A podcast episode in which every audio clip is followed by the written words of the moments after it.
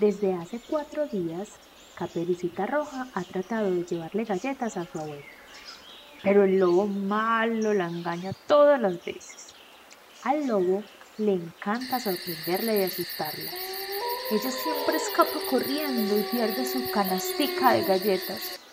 Caperucita ha intentado recuperar las canastas, pero el lobo la ha asustado tanto que ella ya no se atreve a regresar al bosque. Caperucita Roja necesita tu ayuda para recuperar cada una de las canastas y determinar el número de galletas que se cayeron de cada una de ellas.